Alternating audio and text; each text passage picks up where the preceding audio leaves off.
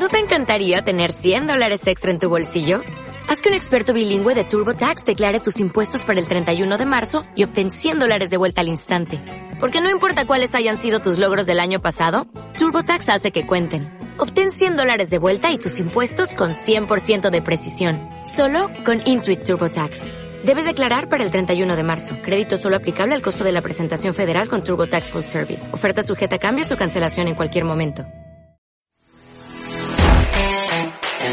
and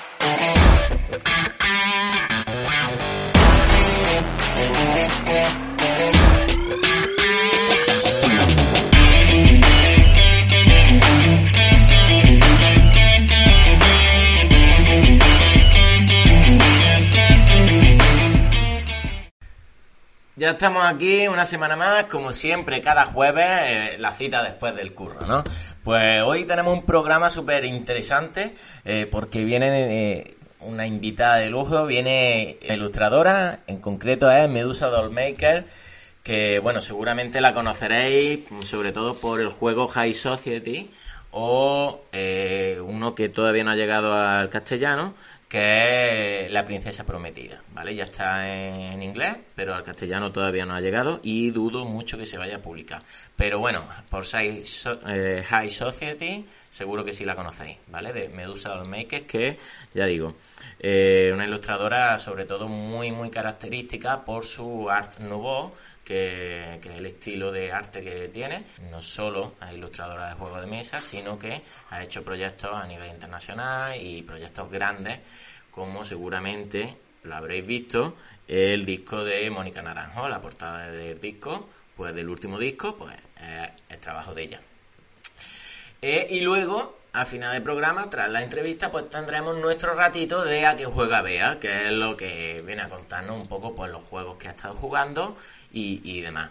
Eh, como, experta del canal, pues ya sabéis que como yo no juego, pues... vale, eh, hoy antes de empezar quería hacer un poco de recopilatorio porque eh, hace justo un año eh, fue cuando declararon la semana, eh, eh, creo que era un viernes o un sábado, cuando declararon el estado de alarma. Esta semana, pues ya veníamos oliéndonos cosas, el clima no era muy agradable, era una situación delicada, había mucha desconocimiento, era todo bastante confuso y pumba, batacazo.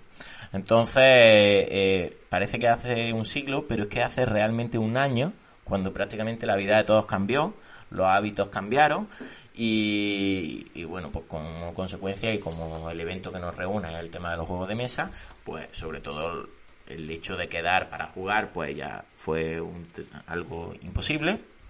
empezó a, fomentarse herramientas digitales como por ejemplo Tabletop. Eh, y los hábitos pues de todos cambiaron. Empezamos a enfocarnos más en juegos solitarios, juegos en pareja. Eh, ¿Por qué? Bueno, pues porque con quien estuvieras viviendo, ¿no? Ya que no te podías reunir con otras personas. Y me gustaría que en los comentarios, yo que sé, si queréis a través de las redes sociales o a través de, del mismo eh, canal donde estéis escuchando el podcast o viéndolo, si queréis a través de las plataformas de podcast como iBox, iTunes, Google Podcast y demás, pues que nos comentéis qué, qué estabais haciendo o, qué grupos solíais o qué hacíais, cómo, cómo jugabais antes de la pandemia cómo jugabais antes del confinamiento, si os solíais reunir por una vez por semana o, los fines de semana, o si ibais a un club o, ibais a casa de amigos, cómo eran vuestros hábitos de juego antes del confinamiento, ¿vale? Para que nos lo comentéis y, así vemos un poco eh, eso, eso que ahora mismo pues no tenemos y, que esperemos que dentro de poco pues se recupere. Eh, ya digo, ahora mismo intentad prevenir, intentad que no se vaya de las manos, eh, y tomar las medidas correctas pues para, pues para que esto no, se, no sea otro desmadre, ¿no? Y, nada. Pues fíjate, hace un año, ¿eh? Hace un año que, que se fue todo al traste. Y bueno, y a ver, entonces, eh, lo dicho, para una fecha así, qué mejor que alegrarnos pues el oído para quien nos esté escuchando y la vista pues para quien nos esté viendo que con una entrevista como, como la que hoy nos toca, como Medusa. Así que vamos directamente ya para la entrevista y, luego nuestro ratito con Bea.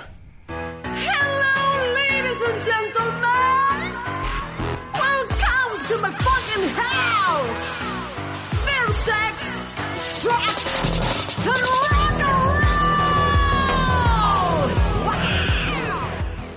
Eh, bueno, pues para, para nuestros oyentes o espectadores, en este caso ya en esta, en esta segunda temporada, eh, hoy estoy con Medusa Dollmaker, eh, bueno, ilustradora, bueno, yo te defino a ti más como artista, ¿tú te consideras más? ¿Ilustradora, artista? Yo, mercenaria. ¿Y eso por qué? Porque siempre, digamos que cuando eres ilustradora y más en esta época, eh, lo que haces siempre es un poco coger de todo y aprender a hacer un poco de todo. Pero sí, yo, a ver, soy ilustradora, diseñadora, ahora también artesana, pero en lo que respecta a juegos de rol mm, y juegos de mesas es ilustradora. Vale, pues entonces tenemos hoy con nosotros a Medusa Dollmaker, una gran mercenaria dentro de, bueno, de todos los ámbitos de la ilustración. Eh, muchas gracias, antes que nada, por estar aquí en este, en este espacio después del curro, que se llama el, el podcast. Y para mí es un placer tenerte eh, y sobre todo porque, bueno, todo lo que haces, que no, no es solo relacionado con los juegos de mesa, es, es fantástico. Tiene un estilo propio que me encanta. Eh, te, quería hacer varias, gracias. te quería hacer varias preguntas, mm, un poco en general, para que la gente también te conozca a ti como persona y, y demás. Y, y no tan enfocado en los juegos de mesa, aunque sí el podcast se centra un poquillo en eso, pero hoy lo vamos a dejar un poco de lado, los juegos de mesa. Eh, ¿Cómo, bueno, tu, tu inspiración o cómo el, el meterte en el mundo del arte? Pues yo creo que es que no, no es exactamente eh, una fecha, simplemente es que es algo que es de, como de toda la vida, ¿no? De eso que dices, ah, es una trampa, ya no puedo salir de aquí. Bueno, en realidad tú puedes salir cuando quieras, pero eh, la cosa es un poco como que siempre ha habido esa inclinación, en mi casa siempre ha habido algo de arte y a mí pues se me dejaba pintar las paredes, que quieras que no sé, eso ya, Ayuda, ¿no? eso ya te tira, te tira hacia un camino. Y nada, una vez que ya estaba dentro de, de lo que era, que tenía ya constatado que esto era lo que yo quería hacer profesionalmente, mm, a ver, siempre puedes, siempre puedes matizar, ¿no? Enraizar de, vale, ahora yo me quiero especializar un poco en esto, ahora quiero probar a hacer esto otro, Mm. pero vamos, es, Ahora estás probando el mundo de la joyería, ¿no?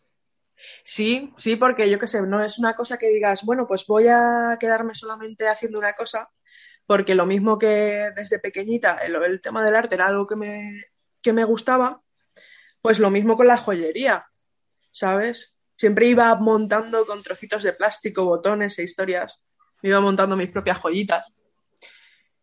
Y, y nada, es ahora cuando ya eres mayor, tienes una carrera detrás que te respalda un poquito, tienes tiempo, tienes, bueno, tiempo, un autónomo no tiene tiempo, Sí, ¿vale? Pero sí. bueno.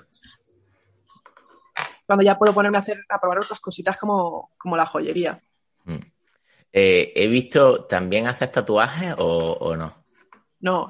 Pe- pero pintas para que lo- lo- los tatuadores No. lo hagan, ¿no? ¿Ah, no? Pues, No, lo que yo hago es dar permiso a que gente que me pide permiso en plan de, oye, mira, me quiero tatuar algo tuyo. Yo, perfecto, me encanta.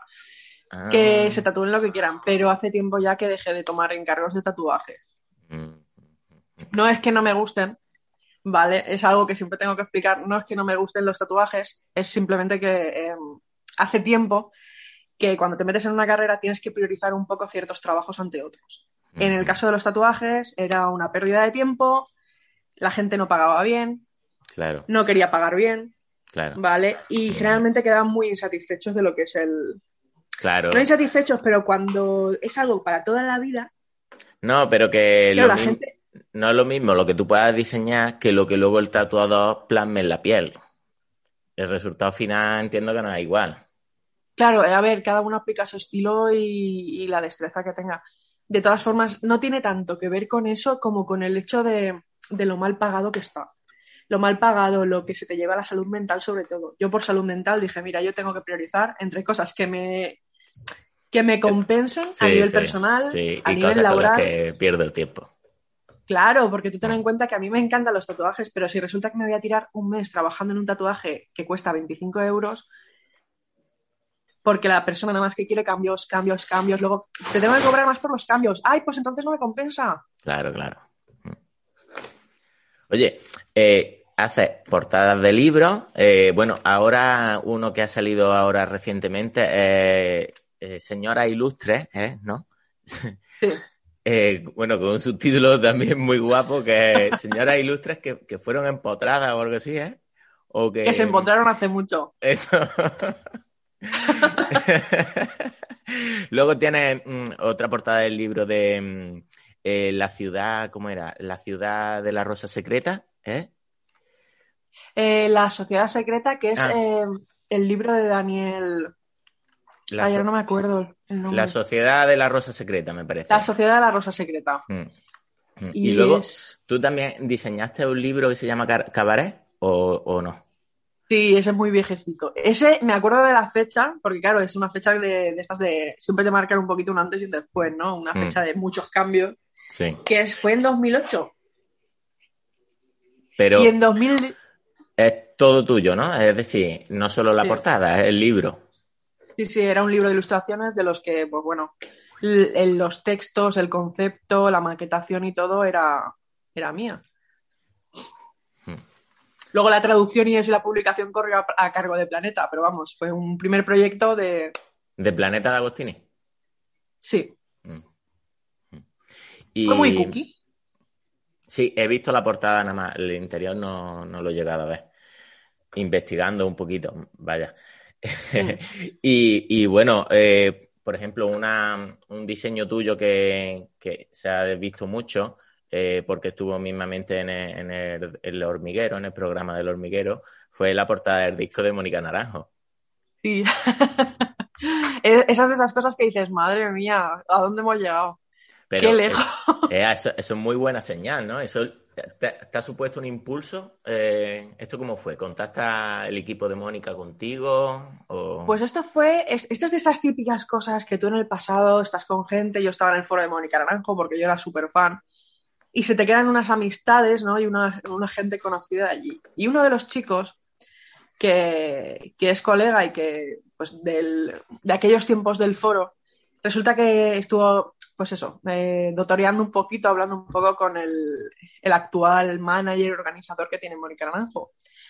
Y nada, le pasó la información y él pues le dio por mirar y eso y se lo pasó al director de arte.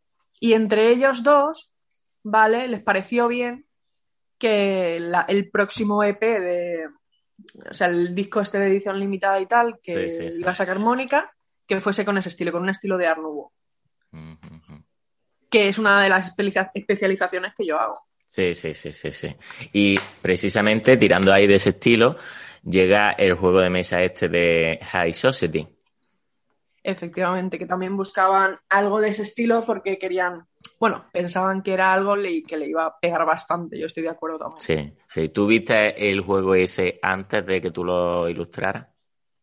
Sí, sí, de hecho es que es un juego muy famoso y, y yo qué sé, a mí me parecía que estaba muy gracioso también. Lo que pasa es que, claro, La ha cambiado completamente el look. eh, y claro, la idea era cambiarle un poquito un lavado de cara, hacerle un Sí. lavado de cara fuerte y darle un Mm. aire más clásico. Sí. Antes también era una caja muy grande, ahora se ha convertido en una, una cajita chica más portable. Mm. Más económicas también, más Sí, fáciles sí, sí. de guardar y transportar. Exacto, Sí. exacto, sí. La verdad que es un juego que ya de por sí tenía mucha fama porque el mismo autor, eh, bueno, no sé cuántos juegos tiene diseñados y es muy famoso dentro del mundo de, de lúdico, pero, pero simplemente con un lavado de cara ya ha vuelto de nuevo a como estar activo, a estar eh, en, la- en las tiendas, eh, vamos, a que se lo quitan de las manos, por así decirlo, ¿sabes? Y estamos hablando de que es un juego que tiene muchos años. Claro, yo supongo que también estas cosas se hacen un poco para. mm, Para dar vida. tiene- Claro, es como cuando Disney, ¿vale? Va renovando mm, sus franquicias y sus cosas.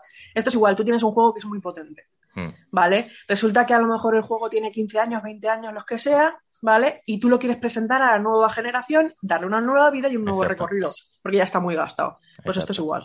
Sí, sí, sí. Y otro juego de mesa que salió eh, con tus ilustraciones hace poco, me parece que en noviembre o octubre, fue el de La Princesa Prometida, ¿no? Exacto. Ese no ese creo que no está en español todavía, ¿no? Es exclusivamente en inglés. No, de momento está exclusivamente en inglés. No sé exactamente, porque sé que Ravensburger es una empresa que, que también trabaja, bueno, que tiene una sede europea y eso. No sé exactamente, supongo que bajo petición o lo que sea, eh, llegarían a editarlo aquí, la misma empresa de Ravensburger. Pero como sé que La Princesa Prometida es una de esas películas, como El último unicornio y todo eso, que eh, tienen muchísima base de fans en Estados Unidos, Sí. es, es ahí ahora mismo donde está enfocado y cuesta muchísimo traerlo aquí. Mm. A ver si alguien se anima y lo Ujú. trae, que aquí hay gente que Ujú. también lo quiere. Mm. Eh, eh, a diferencia, por ejemplo, de High Society, porque High Society al fin y al cabo da igual el idioma en el que esté, porque las cartas no tienen texto que necesitas tú un conocimiento Sí. del inglés o un conocimiento del español, da igual el idioma. Pero este sí, este es un, es un libro, ¿no? Es un libro de aventura. Exacto. Mm, Tú, El formato es como un libro. Mm, tú ahí te encargaste de todo el diseño, ¿no? Eh, No, portada, eh, libro. Ahí estuvimos varias personas trabajando. Yo me ocupé de lo que son eh, la trasera de algunas cartas, la portada, los detallitos de los lados, algunos marcos, porque también hago, pues eso, me- como me dedico al diseño, pues algunos marcos modernistas.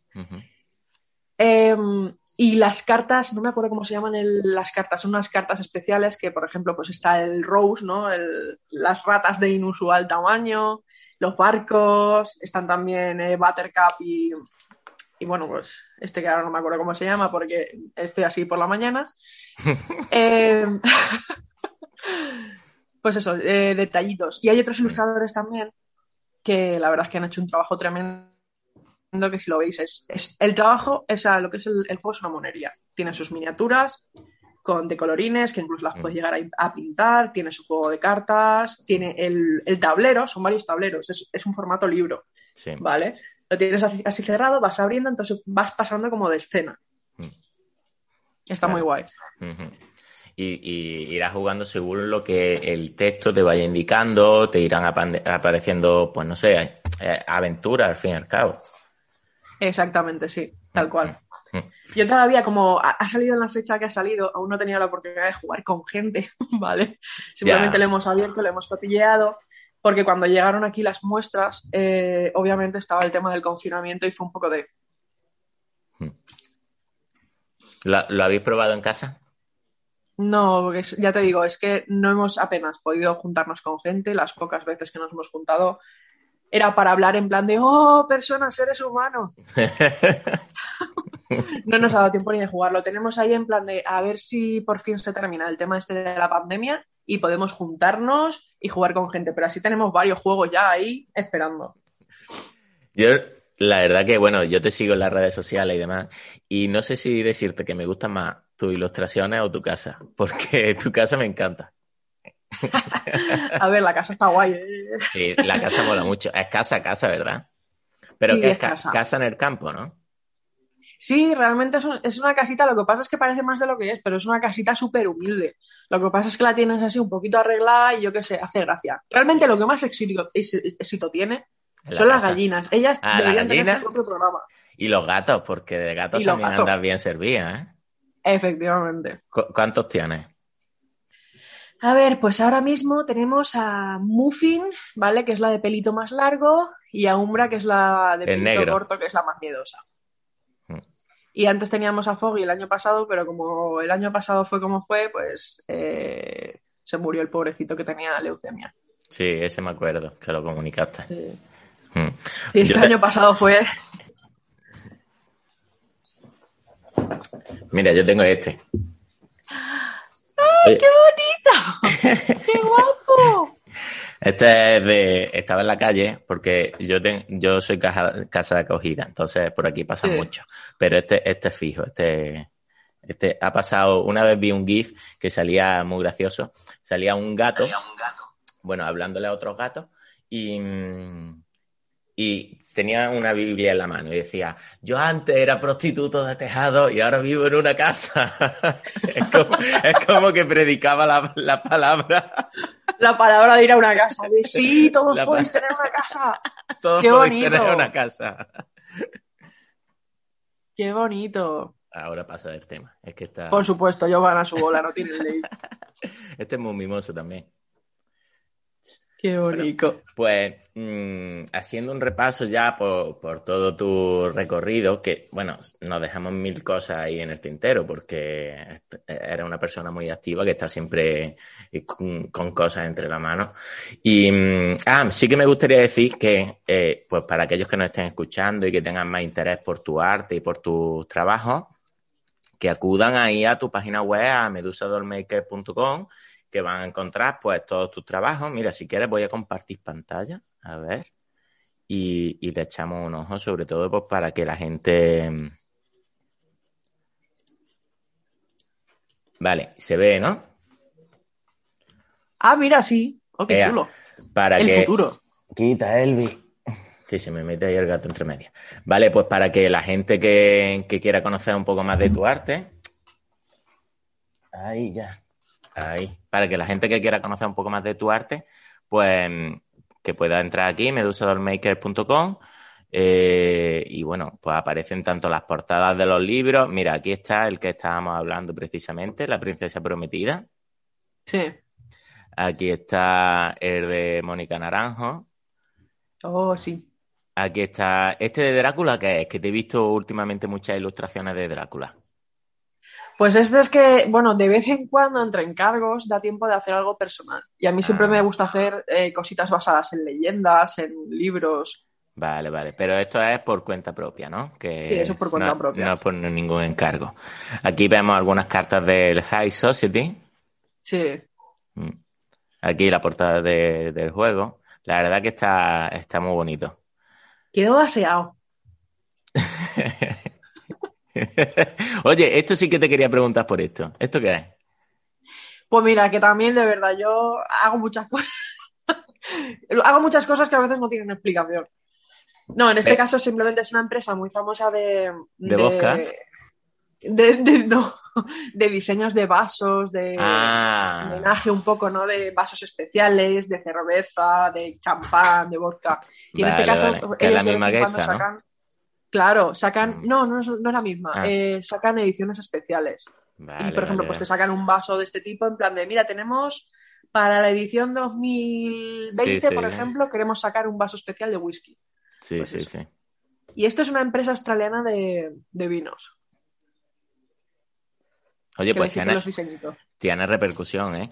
Te- Una, una cosa que te quería preguntar es, por ejemplo, no sé, eh, si por ejemplo el High Society, eh, ¿cómo, ¿cómo va? ¿La empresa de la editorial te contacta a ti o tú te pones en contacto con ellos para decirle que estás interesada en hacer algún juego? Eh, ¿Cómo, cómo fue el proceso de tú meterte en un juego de mesa a la hora de trabajar? Vale, pues a veces, eh, generalmente, ¿vale? Los que te contactan, los que te contactan son desde la empresa, desde el departamento de diseño, ¿vale? Que Mm. tiene la empresa, donde está la dirección de arte, etcétera. Otras veces eh, tienen agencias intermedias, ¿vale? Que es- en, en las que se dedican a delegar, ¿no? Un poco el- el- la tarea de búscame un autor que haga, por ejemplo, modernismo.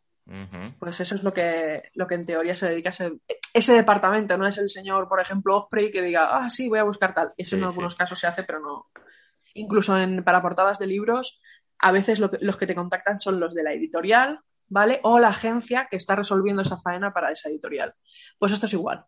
En este caso, pues fue el, el director de arte de, de Osprey, ¿vale? El que te contacta y te va eh, pasando un briefing. De hecho, cuanto más grande o profesional no es la empresa, eh, más opciones eh, te da para poder trabajar a gusto. En- bueno, en la mayoría de los casos. Claro. Por ejemplo, te pasa un, un briefing detallado, ejemplos, paletas de color aproximadas, el tamaño del, por ejemplo, las cartas, el formato, fecha de entrega, un contrato, ¿vale? Que no Mm. todos, no todas las empresas Mm. te lo hacen.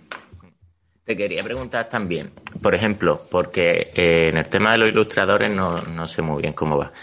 Eh, cuando un ilustrador trabaja en un juego, luego recibe, entiendo que es, eh, a lo mejor tú, por el contrato, ¿no? Tú me ofreces este servicio de diseño, no sé, de las cartas, yo te pago tanto y luego da igual si el juego tiene éxito o si el juego es un fracaso.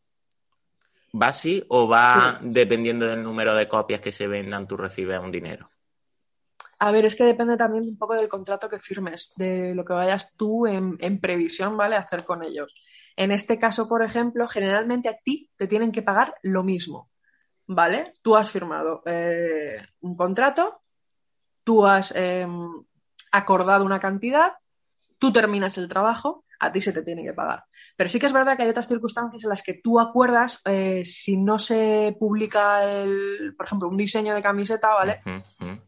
Eh, tú acuerdas una tarifa, ¿no? En plan, en plan de, pues si resulta que esto luego no sale a la venta, se te paga el 25%. Ujú. Pero claro, tú eso tienes que estar de acuerdo de antes. Tú generalmente si haces un trabajo, a ti te da igual si luego se vende o no después. Sí, sí, sí, sí. Lo que pasa es que sí que es verdad que hay gente como yo que les gusta que esos proyectos funcionen porque Claro. luego se repercute en ti, Claro. ¿vale? Porque si ve que una, una empresa con la que colaboras ve también eh, que te mueves en- en- a su favor, ¿vale? Que al fin y al cabo también es tu favor, Mm, pues que que no puedes, por ejemplo, volver a trabajar con esa empresa en el futuro. ujú, Claro, eso es lógico. Si el proyecto sale, sale bien y tiene éxito, es, es flores para tu tejado. Es que luego más, más Claro. gente va a querer esos servicios. Que puede ser que no haya sido ni por culpa tuya, que puede ser que Claro, tú por imagínate. H por B. Tú fíjate, si hay otras circunstancias en las que sí que se funcionan por royalties, pero bueno, no es el caso, ¿vale? Pero tú imagínate que dependiese de mí, ¿vale? Que el juego, por ejemplo, de la princesa prometida se vendiera este año, que la gente no se puede juntar, ¿vale? Que realmente luego las compras, la verdad es que yo no sé si están fluctuando mucho, yo creo que la gente, pues bueno, está comprando bastante también.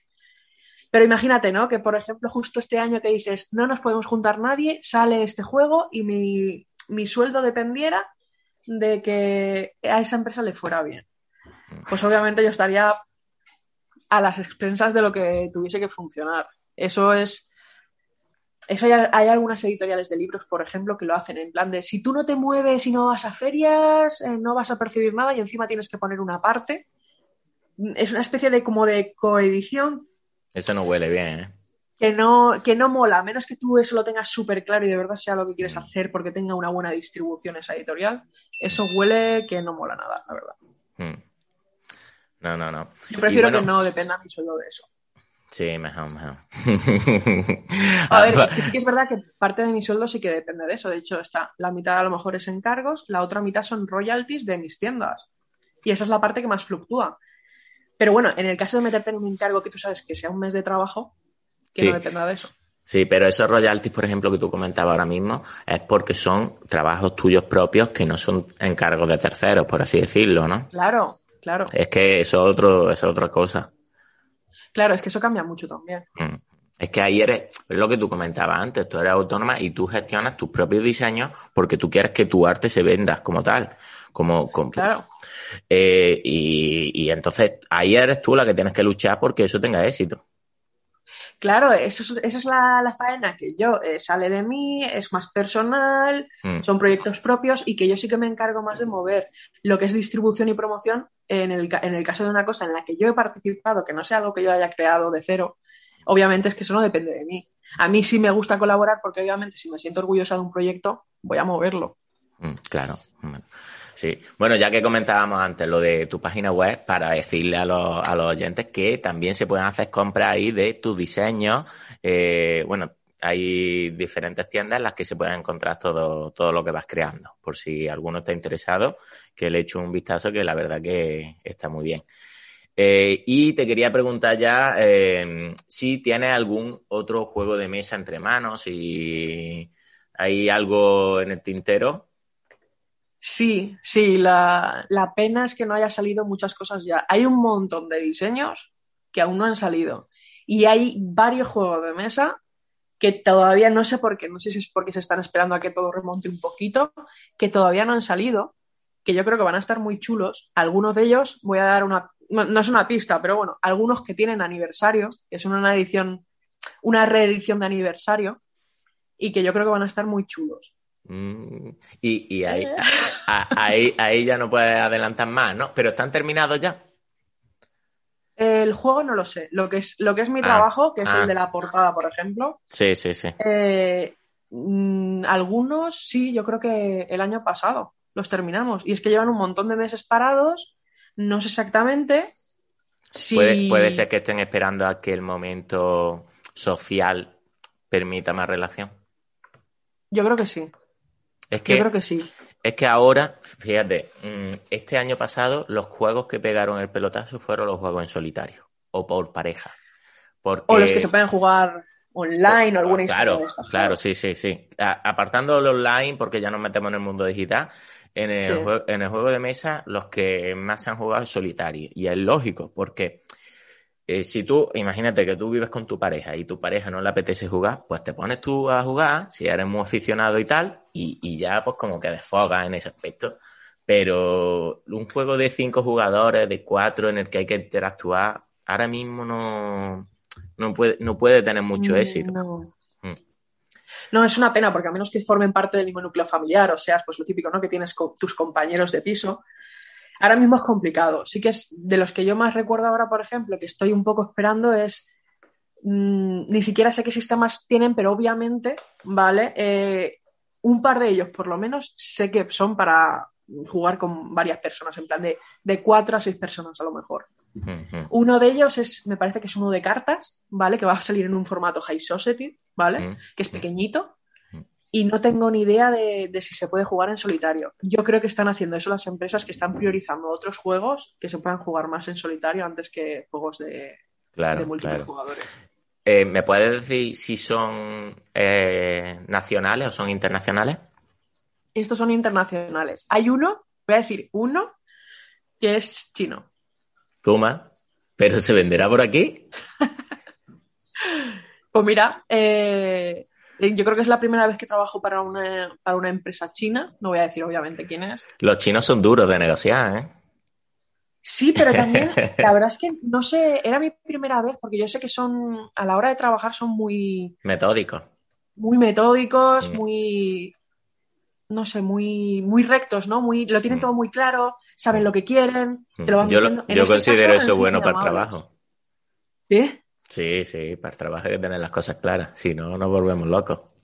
Sí, sí, no, pero además es que yo me esperaba eso, me esperaba un poquito más de presión y nada, era, supongo que porque ya estoy acostumbrada, pero lo mismo que en otros, en otros encargos, pero lo tenían todo muy claro, briefing, me han pasado composición del juego, sinopsis, etcétera, etcétera. Tuve que hacer, pues eso, los títulos en, en chino, ¿Chino? también, algunos. Qué guay, qué guay.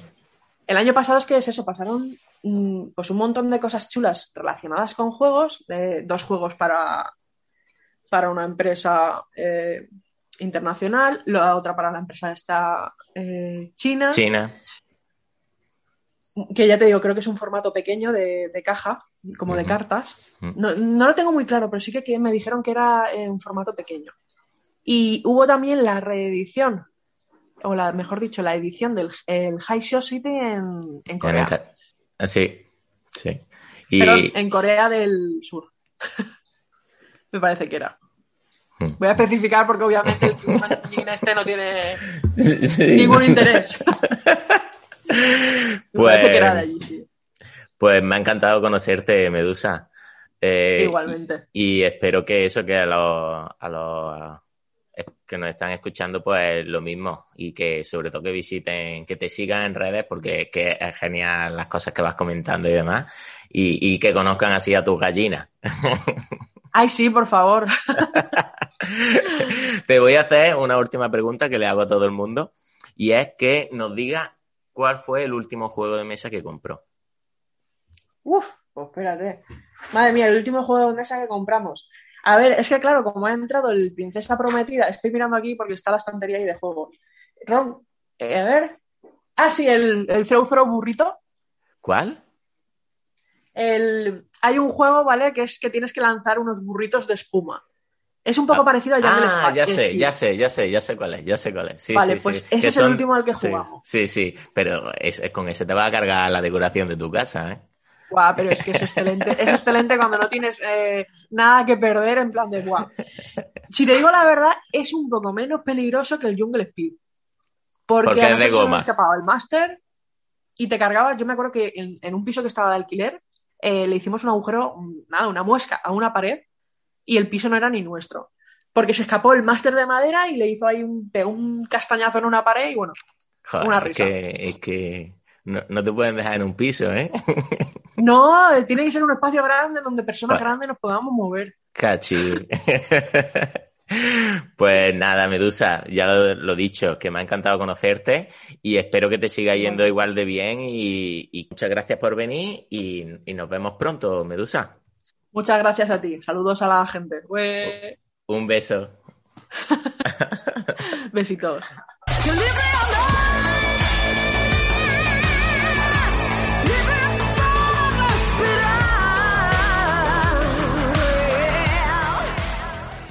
Bueno, pues después de la entrevista de, de Medusa Dollmaker, eh, qué mejor que dar paso a, a, a Bea García, nuestra, nuestra gran experta, de- porque si fuera por mí, un poco. Porque somos tú y yo y no hay nadie más, ¿no? Vale. Sí, sí. ¿Qué tal, Muy Bea? buenas. ¿Cómo estás? Muy buenas. Bienvenidos a los 15 minutos con Bea. Sí, muy bien, muy bien. Muchas gracias por pasarte de nuevo por aquí después del curro.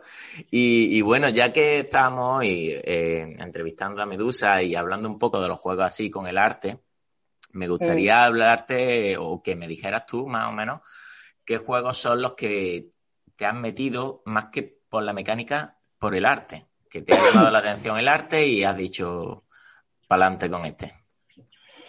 Hay uno que cuando, cuando empecé a jugar eh, lo ponían por todas partes, salía en, por todas partes, ¿vale? Sobre todo antes, en esa época, estaba mucho por Facebook. Y el arte, y me quedé- es verdad que el arte, bueno, para eso están los ilustradores, ¿no? El Brass Lancashire.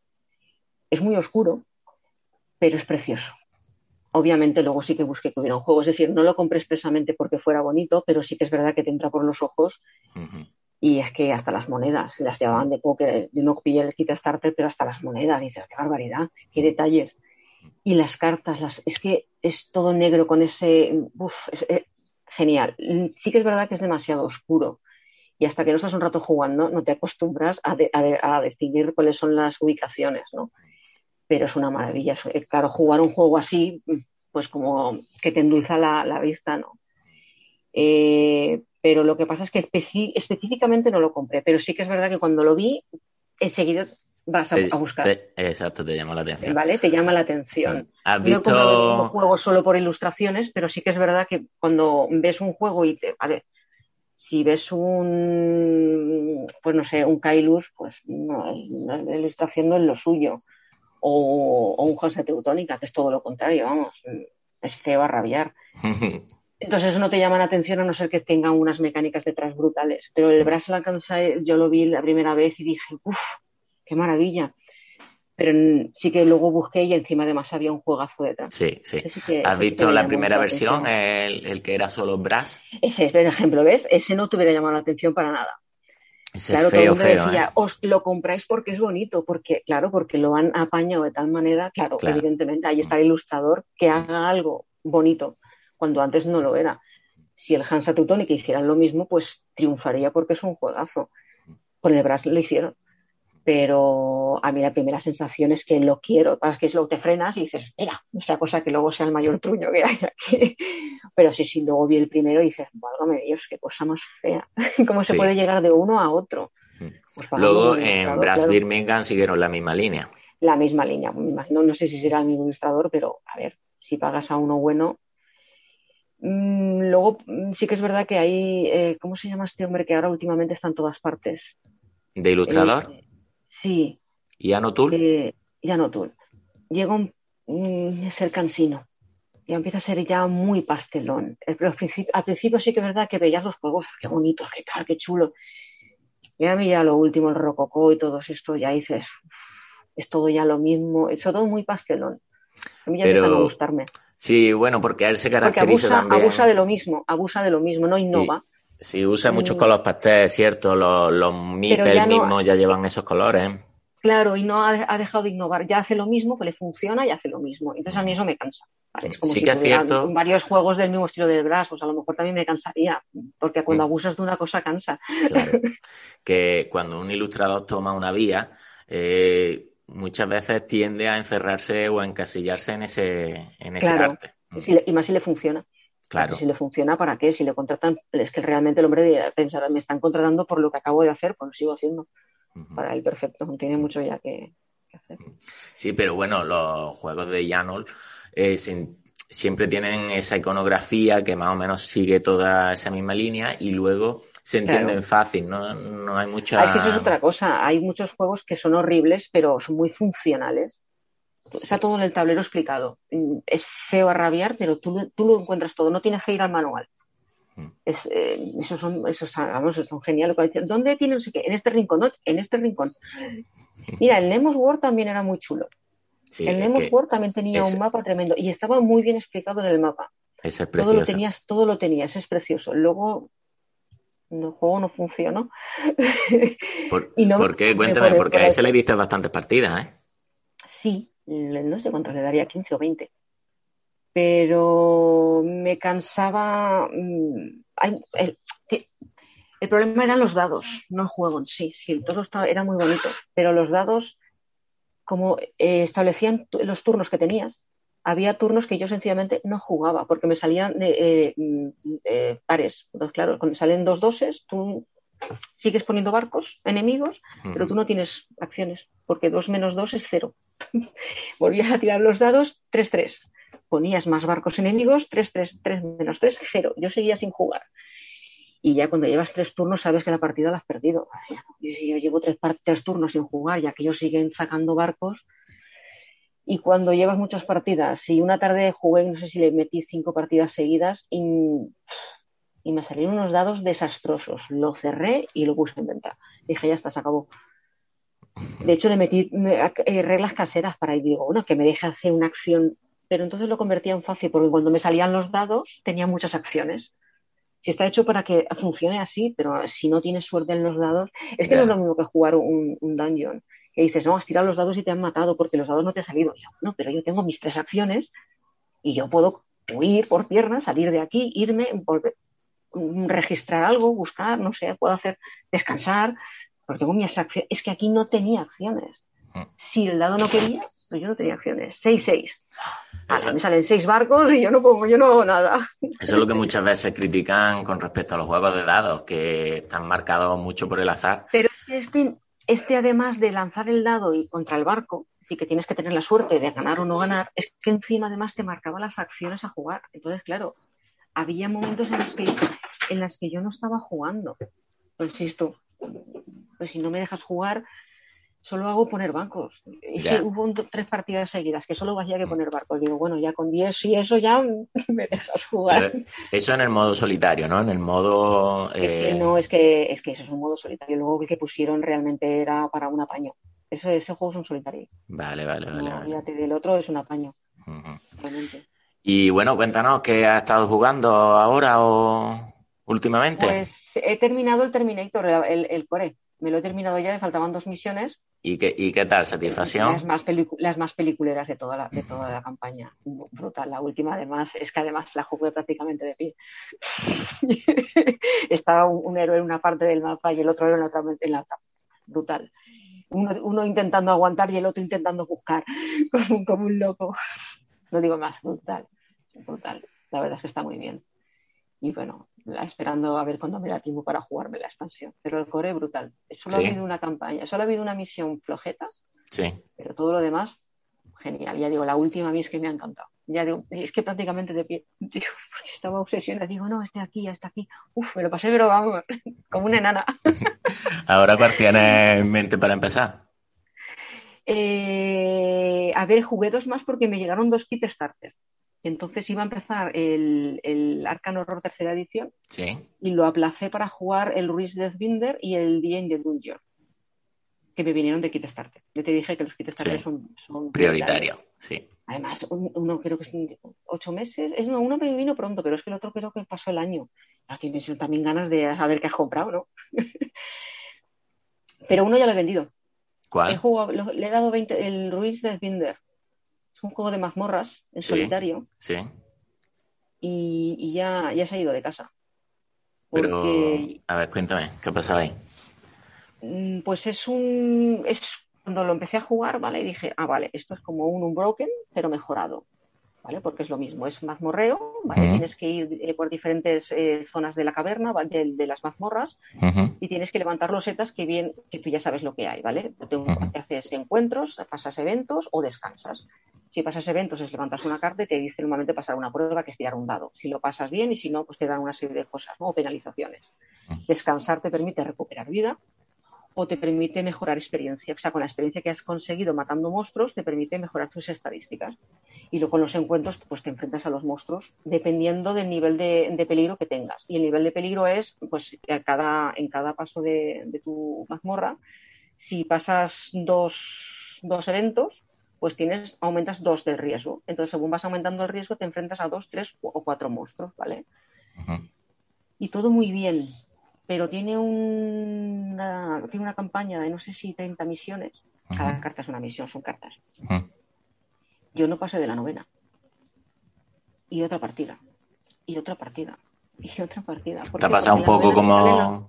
Las novenas te salen los bosses, ¿vale? Los jefazos. Son, son inmortales. Es, que yo no he encontrado la manera de cargármelos. Están chetadísimos.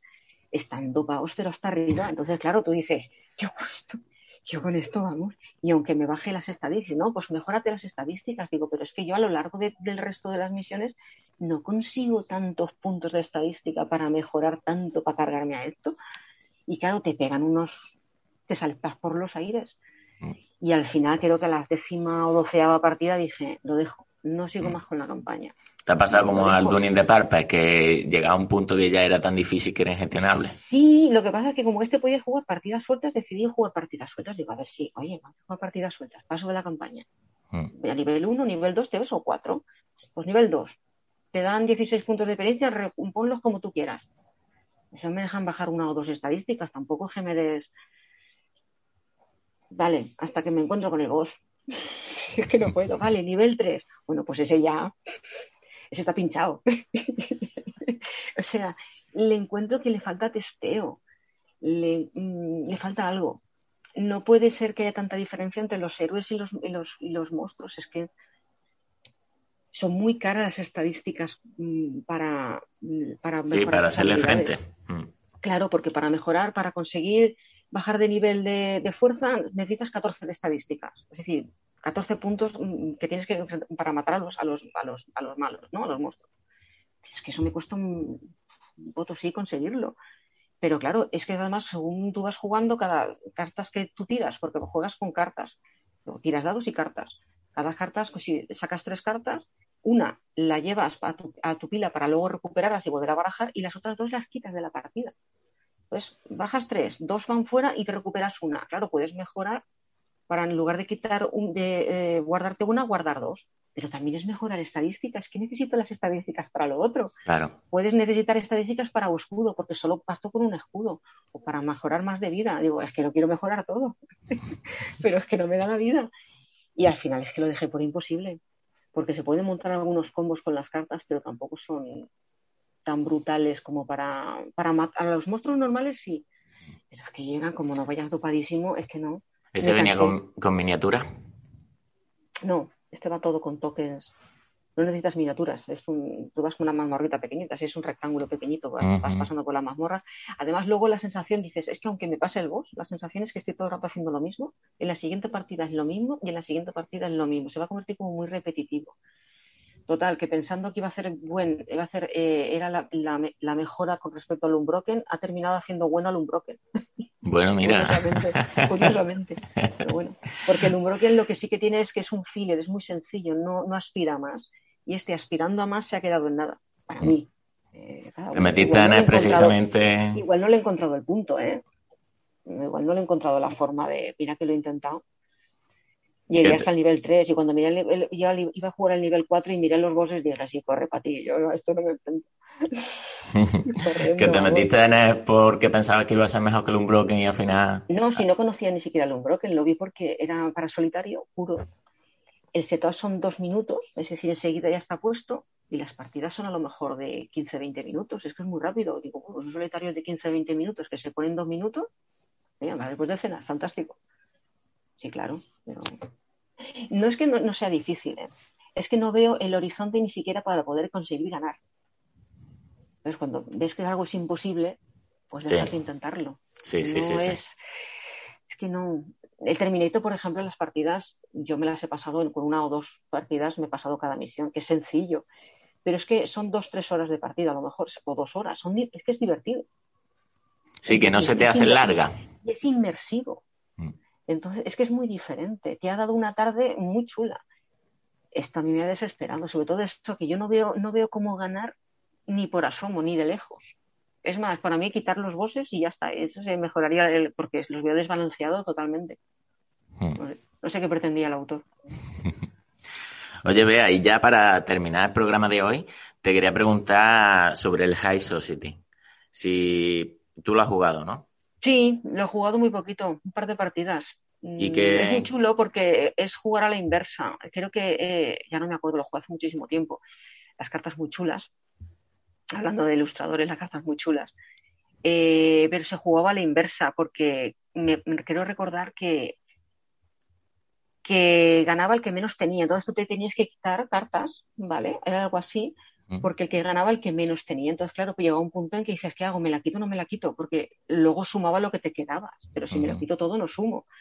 Pero si no me lo quito, me lo llevo yo ese y yo no me lo quiero llevar. Entonces era un poco un rollo a la inversa, muy raro de entender, ¿no? Sí, sí, sí. Pero muy curioso, muy chulo. Además ocupa nada. Así deberían de ser casi todos los juegos. Sí. ¿Te gustan más los juegos chicos? No, los juegos que ocupen poco espacio. Hombre, porque el Terminator va bien cargado de Hay algunos que están desproporcionados. Hay algunos que están muy desproporcionados entre lo que hay dentro de la caja Mm. y luego lo que vamos ese está ese está fundido vamos le pones yo creo que yo creo que con fundas ya va justito ya la caja ya está ahí justita y no lo Eh. he jugado más porque mira es un filler de, de jugar más de dos tres cuatro personas y eso en casa no funciona mucho pero es un- está muy bien Pues nada, vamos a dar por terminado el programa de hoy y, bueno, pues darte las gracias por venir aquí después del curro, eh, dar las gracias a Medusa Dollmakers por haber asistido y, a todos vosotros por habernos escuchado. Nos vemos la semana que viene, como siempre, cada jueves, pues después del curro. Un saludo.